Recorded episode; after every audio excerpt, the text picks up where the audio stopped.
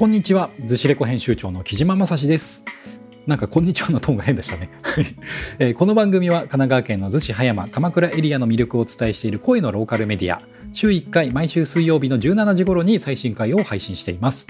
えー、先週はね池子の森の音楽祭の、はい、楽しみ方教えてくださいっていう感じだったんですけれども今週はねまだまだあるんですよ秋のイベント。はいまあ、読書の秋スポーツの秋音楽の秋そしてイベントの秋っていうぐらいねイベント盛りだくさんなんですけども、まあ、このね11月に入ってからの3連休のイベント情報などなんかを、えー、お伝えしたいなと思っております。それでは最後までお楽しみください。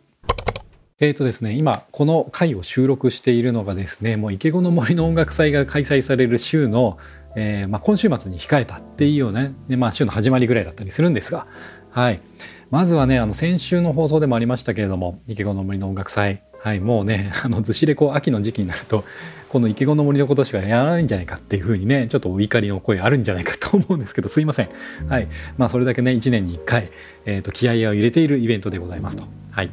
でずしレコラジオなんでこう気合を入れているのかと言いますとこの池子の森の音楽祭、はい、実行委員をね編集長の木島がやっておりまして。でなおかつ、えー、ミュージックフィールドというねあの楽器だらけのブースをですねもう今年で4回目ですけれどもはい、えー、主催をねさせていただいております。はい、青と白のねしましまテントで毎年ね、えー、会場内に登場しておりますけれども9メーターテントですかね、はい、結構大きめのテントの中に、まあ、楽器だったりとかをねバーッと敷いて、はい、ドラムベースギター鍵盤パーカッションと、はい、そんな感じで、えーとまあ、今週先週末もですねちょっとそれの準備をしておりました。はい。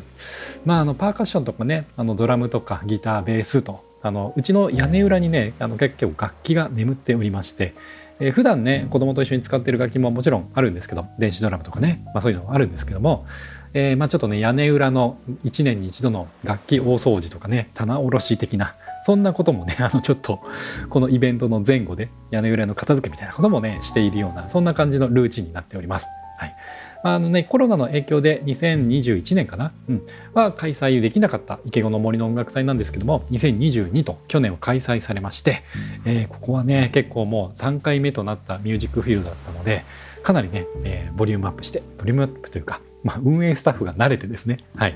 そんな感じでお届けしましたけども、えー、今年もミュージックフィールド、えー、28日土曜日はですね、えー、リズムワークショップというのが、えー、ありますと。はい。え朝の10時半にテントに来ていただければ、えー、と先着順でですね、えー、と受付をしまして28日の昼の12時半からと14時半2時半ですね、はい、午後の時間帯と。2回ですね、えー、とワークショップを、えー、これねあのドラマーの柴田渉さんというね、えー、方がこのミュージックフィールドにね今年からスタッフで入っていただきましてその柴田渉さんによるリズムワークショップというのを行いたいと思っております。はいまあ、ちょっとねどれぐらいこう人数定員がね、えー、いけるかどうかっていうのはちょっと当日蓋を開けてみないとわからないなっていうところなのであのお早めに会場にお越しいただいたら、え、まずはねミュージックテントの方で、え、受付を済ませてからそして、ね、ステージなどを見ていただければと思っております。はいまあ、ちょっといきなり池子の森の音楽祭のねちょっとあの先週に続いての情報になっちゃったんですけども、えー、11月入ってからのイベントの情報をね紹介していきます。はいはいまず1つ目のイベントご紹介なんですけれどもこちら11月の3日金曜日はですね、えーと、文化の日で祝日なんですけれどもローカルカルチャーの豊穣お祝い、収穫祭っていうねそんなシーズンでもあるんですけどもこちら11月の3日文化の日の、え、11時から17時お昼の時間ですね。はい。逗子ハーベストフェスト。えー、フェスティバル2023ということで、えー、逗子文化プラザの、えー、交流センターのねありますところ、えー、ホールもあります。逗子小学校のあれですね手前のところのフェスティバルパークというあの中庭的な広場があるんですけどもそこで逗子ハーベストフェスト2013と、はい、これもしかしたら2019年ぶりなんじゃないかな。4年ぶりぐらいかもしれないのでこの逗子レコラジオを聞いてね聞き始めたリスナーの方でもまだこのイベントをね体験したことない方いるかもしれないんですけどもまあ、今回もねあの魅力的な出展者のラインナップですと。はい。まあ、ハーベストフェスト、えーまあ、収穫祭的なイベントというところでしてね。あのこちらのイベントをですねリードしていただいているのがヨロッコビールさんですね。はい、ヨロッコビールさんのインスタグラムの方にもですね、えー、ともう告知の方が上がっておりますけれども、はい、いろんなこの逗子、えー、鎌倉葉山エリアの、えー、まあフードですとか、まあ、ワークショップとか展示などはい、いろんなこう、まあ、出店者の皆さんが集まったイベントになっております。はいまあ、飲食はもちろんワークショップなどもありますね。はい、楽しみながら、まあね、久々に会う方々再会ですとか、まあ、新たな発見とか交流が生まれたらいいなとそういった、えー、形で開催されるとされているということです。そして、えー、当日はですね、えー、いつも逗子海岸のビーチクリーンをしているメンバー、えー、ソッカですね。はい、ソッカといえば、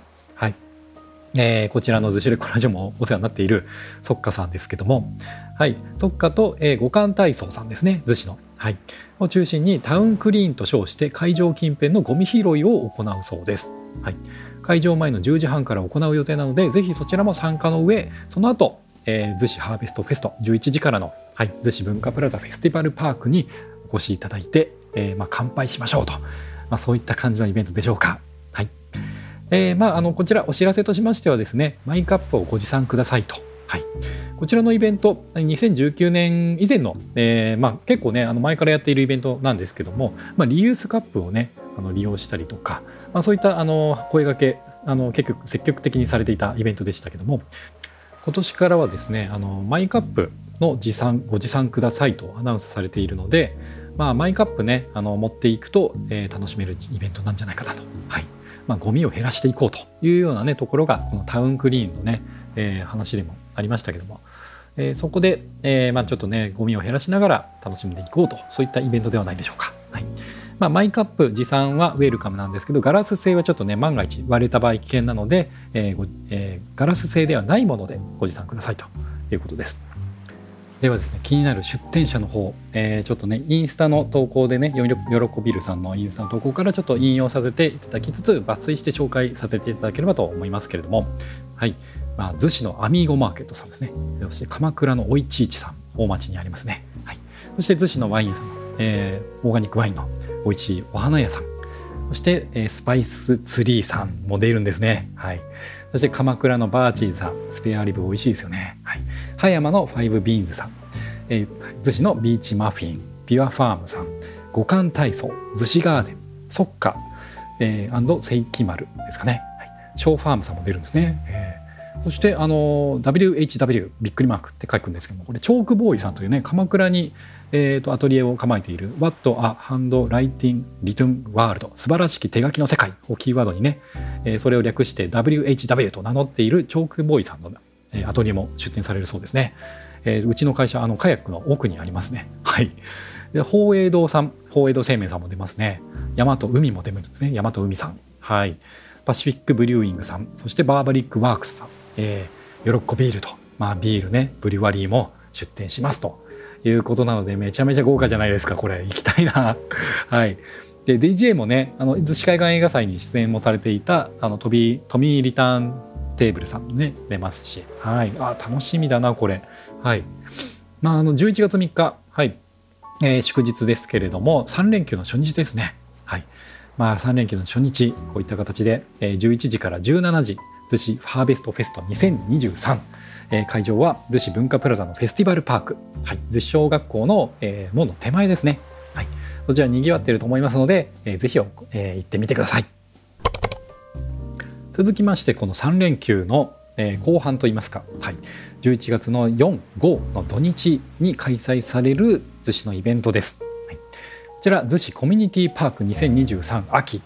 えーまあ、第33回目のイベントになるかな。はい、年2回で開催されている、えーまあ、イベントですのでもう15年以上続いているんですね。いや僕もちょっとね過去に実行委員で長らく関わっていたので、え、このイベントの魅力あの存分に あの認識しているんですけども、はい、こちら会場はですね逗子市役所の隣の亀ヶ丘八幡宮になります。はい、もうね亀ヶ丘八幡宮で何かイベントをやるっていうのが結構もうこの数年では結構当たり前っていうかねあのそんな感じになってきたかと思うんですけどもともとはですねこの逗子コミュニティパークそのまあ前身といいますか上の市というイベントがねここの亀ヶ丘八幡宮で開催されなかったらはい。まあねこういったあの例えば、えー、海町コーヒーフェスティバル逗子ねはい。アンドサタデーの2人がやっているはい。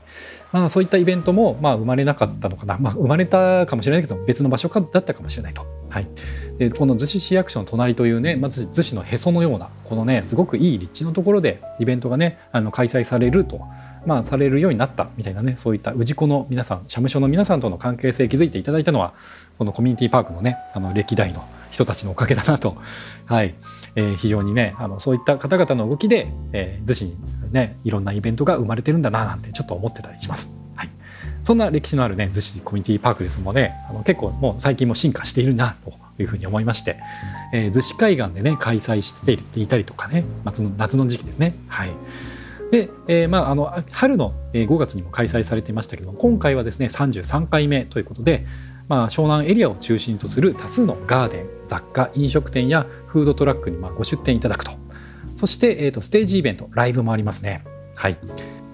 ちょうどですね、まあ、時期的にはその亀ヶ丘八幡宮の境内、まあ、イチョウですイチョウですね、まあ、銀杏、まあ、色づき始めてきた時期じゃないかと思います。はい、こちらのイベントのテーマは、えー、ズバリ大人の休日ということでね、はい、大人の皆さん、まあ、子連れもねの方も、えー、多数参加されてますけども大人の皆さんがこうワイングラス片手に、まあ、ちょっと談笑しながら、えーまあね、出会いの場みたいな形で久々の方も、まあね、新たな出会いっていうのもこの場所でね生まれるんじゃないかなと思っております。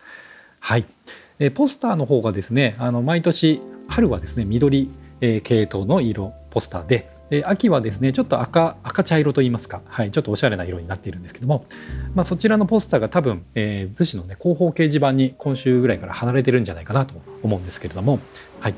そちらに、えーと、詳細参加点などは書いておりますね。はい、で裏面はねなかなかこの広報掲示板のね表面しか見れないっていうところでちょっと歯がゆいところではあるんですが、えー、逗子コミュニティパークの公式ホームページですね。はい、インスタなどもやっていると思いますのでそちら検索していただくと、えー、今回のポスターの裏面出展者のリストなどが見えることができます。はい、ちょっと抜粋しますとですね、えー、ガーデンのところではエクスプレススタイルさんですね。はいまあ、あの先先週というか、はい、僕あの結婚記念日があのあったもので僕の誕生日だったんですけどそこにちょっとね結婚記念の花束をここにお願いしましたねエクスプレスさん。はいえー、すごくセンスのいいお花屋さんです。はい、エクスプレスさんえそして湘南石鹸さんですとか、えフローラルアトリエ燻製さんですね。はいお花のアトリエ。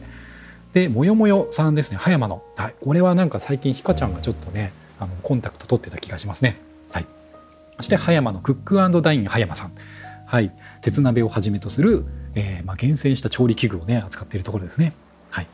ですとかトライアドさん。アンティークのね、はい、雑貨ですとかそういったところを、はい、取り扱っている、まあ、グッズガーデン。そんな感じですと。そしてフードドリンクもやはりこちらもね人気店が揃っておりますね。はい。逗子のワインといえばまあアデイさんですね。はい、マーローさんの隣にありますよね。渚通りの、はい、アデイさんも出店されております。そして池田通りのブリーザーコーヒーさんもありますし桜山の方の逗子サロンの林道さんも、えー、参加されますね。はい。でファームキャニングさんも、えーまあ、生産者から直接仕入れた素材を生かしたソースやディップたちの、はい、瓶詰めのものですとかね。とか、とか、えー、ピザモンテコスタさん。これワーゲンバスをね、改造した、えー、ピザ窯をね、えー、乗せた車で多分会場にね、これお越しいただけると思うんですけども。はい。そしてキッズポップコーンスタンド。こちらはですね、僕のあの、はい、えー、知ってる方ですね。はい。池子の森の音楽祭のメンバーでもあります。はい。そしてシャンティ湘南さんですとか、石川コーヒーさん。そしてブルームーン逗子。えー、そして東逗子の方にありますファットキャットベイカーズさんですね。はい、イートヨガさん、日向カフェさん、そして、えー、まあ、久の、えー、豆腐工房栃木屋さん、三崎ドーナツと、はい、そんな感じで、はい、こちらも逗子の、はい、代表するお店ばかりですね。はい、逗子以外からも、えーまあ、市外、県外からもね、結構出店があるというところで、まあ、そういったところも何かつながりがあって出店されているような、そんな感じがします。はいそしてステージイベント11月4日と5日それぞれ3組ずつライブもありますね。はい、まあ、ピッコリさんも出ますね。ボサノバの、えーまあ、中南米音楽音楽研究会的にユニットと、はい、ピッコリさんですね、はい、野外オペラもありますね、はい、で翌日の、えー、5日の日曜日、はい、ミセス・ガラナさん。ジャズ R&B ファンクポップスなどを融合させた、えー、デュオですね、はい、そして、えー、村田食堂さんも出ますね。バンジョーギターベースの、えー、トリオでありますけど。そして堀田桃さん。はい。で僕が初めて知る、えー、初出演の方々がもいますね。はい、ジノラージノラジノラージノラさんというねブラジリアンシティポップユニット、はい、ボーカルギターを中心に今回は豪華バンド編成で登場しますと。はいまあ、バンドだったりデュオだったり野外オペラだったりと、まあ、ステージイベントも盛りだくさん。というような感じでね逗子コミュニティパーク第33回も今回も楽しみですね。はいまあ、毎年ねあの池子の森の音楽祭の大体翌週っていうことででハーベストフェスもあったり逗子コミュニティパークもあったりってことでなんかねこう恒例のイベントみたいなものでやっぱりこのコロナ禍をちょっと開けてね戻ってきたななんてそんな感じがいたしますね。はい、秋のイベント主催される側も行く側も毎週毎週ねあの面白い感じになってるんじゃないでしょうか。まあ運営する側は大変だと思いますけれども皆さんお疲れ様です。はい。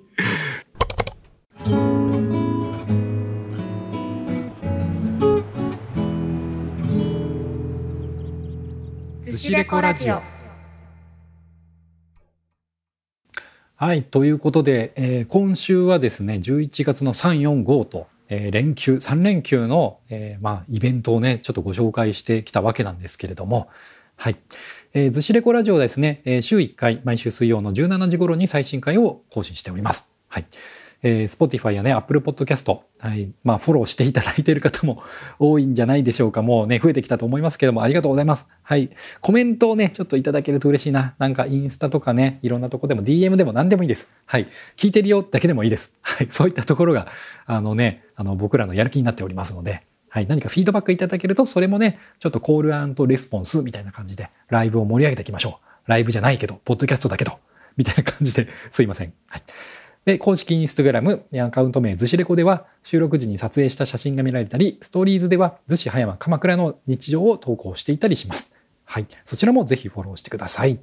番組へのお便り、感想、リクエストも、インスタの DM などでお待ちしております。いやいやいやいや、もうこの数年でね、あの、まあ、逗子のね、情報を発信するね、あの、ローカルメディアといいますか、インスタだったりとか、そういったアカウントもね、結構増えてきましたよね。はい。ディスカバー寿司さんとかすげえな、みたいな感じでね。はい。まあ、彼らにはね、いろいろと、あの、いろいろ協力していただいたりとか、はい。まあ、寿司のね、活性のところ、はい。なんかお店だけじゃなくて、人をね、あの、中心にすごい取材されてるのがすごくいいな、なんていうことをね、見ていいねって押してるんですけども、はい。ディスカバー寿司とかね、あとベロ吉さんとかね、はい。今夜もベロ吉ですね、ポッドキャスト。はい。だったりで、割とこうね、若手と、若手っていうんですかね、うん、20代、30代と。そういったね、若手のメンバーだったり、まあ、今夜もベロブ吉のメンバー結構40代も いますけど、たけちゃんとかね。はい。こんな感じでこうね、なんかこう、やっぱり逗子ね、高齢化の街と言いつつも、まあ、やっぱりそのね、ちょっと若手世代みたいなところが、やっぱり情報発信していたりとか、それで元気なところありますので、そこをね、あの皆さんキャッチしていただいて、なんかね、あの交流なんかも生まれていくといいんじゃないかななんて、ちょっとそんなことを思っていたりします。まあ、逗子でつながり交流会ね、今年ちょっといや、できないかな。はい。まあ、夏、海の家でですね、公開収録やったぐらいになっちゃったかななんて思うんですけども、引き続きね、まあ、逗子レコラジオ、ポッドキャストは、まあ、オンラインということで、オフ会的なこともね、ちょっとやりたいな、やりたいなと言い続けて、もう 何年、何回か過ぎてますけど、はい。まあ、気持ち的にはそんな感じなんですよ。はい。なのでね、ちょっとコメントとか、あの、何かね、メッセージとか、はい、お便りでね、何かそういったところに対してのアイディアだったりとか、まあ、こういう感じでやってほしいとかね、まあ、例えば平日夜か、週末なのかとか、こういう時間でやってくれると私行けるのになとか、そういった話とかもね、いただけるとめちゃめちゃ具体的でありがたいです。はい。やっぱりね、平日の夜がいいのかなとか、あね、週末はね、うちも子供がいるしなとか、っていう風なね、考えちゃうんですよ。はい。なのでね、なんかコメントでいただけると、なんかこう助かるななんてそんなことを思っていたりします。はい。毎回の定型文をね、ちょっとアレンジしてみました。長いですよね。はい、すいません。はい。ということで、え今日も最後までお聴きいただきましてありがとうございました。はい。11月に入ってまいりますね。はい。もうお布団新しいの出しましたか？あったかいの。はい。風邪をひかぬよう、皆さんもお気をつけて11月お過ごしください。ということで、えー、お相手は、ずしレコ編集長の木島正史でした。それではまた来週バイバイ